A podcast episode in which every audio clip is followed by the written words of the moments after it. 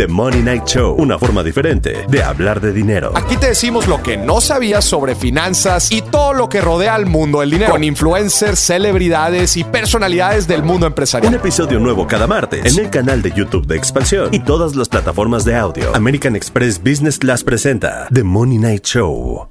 ¿Es verdad o es un mito? Descubre las respuestas a tus dudas financieras ahora.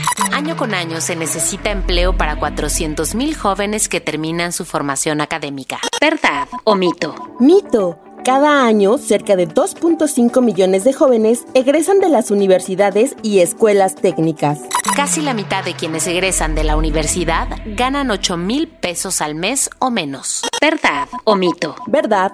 Según datos de la Encuesta Nacional de Egresados 2021, el 43% de los egresados universitarios en el país obtuvieron un salario de entre 3 mil y 8 mil pesos mensuales en su primer empleo. Dato extra, estos montos son 3% más bajos que los registrados en 2020. Todos los recién egresados de universidades que se suman al mercado laboral cuentan con prestaciones sociales. ¿Verdad o mito? Mito. De acuerdo con la encuesta nacional de egresados 2021, el 44.9 de los egresados dijo haber carecido de prestaciones. La pobreza laboral en México disminuyó de inicios a finales del 2021. ¿Verdad o mito? Mito. El número de personas que labora en el país y que obtiene ingresos inferiores a lo que cuesta la canasta básica alimentaria pasó de 37.3% en febrero de 2020 a 44.5% en septiembre. Esto de acuerdo con cifras del Coneval. La calidad de la educación es un factor que impide la rápida incorporación al mercado laboral. ¿Verdad o mito?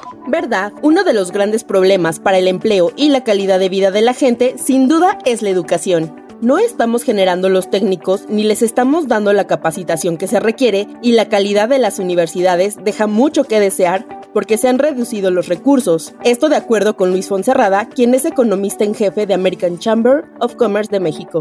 ¿Verdad o mito?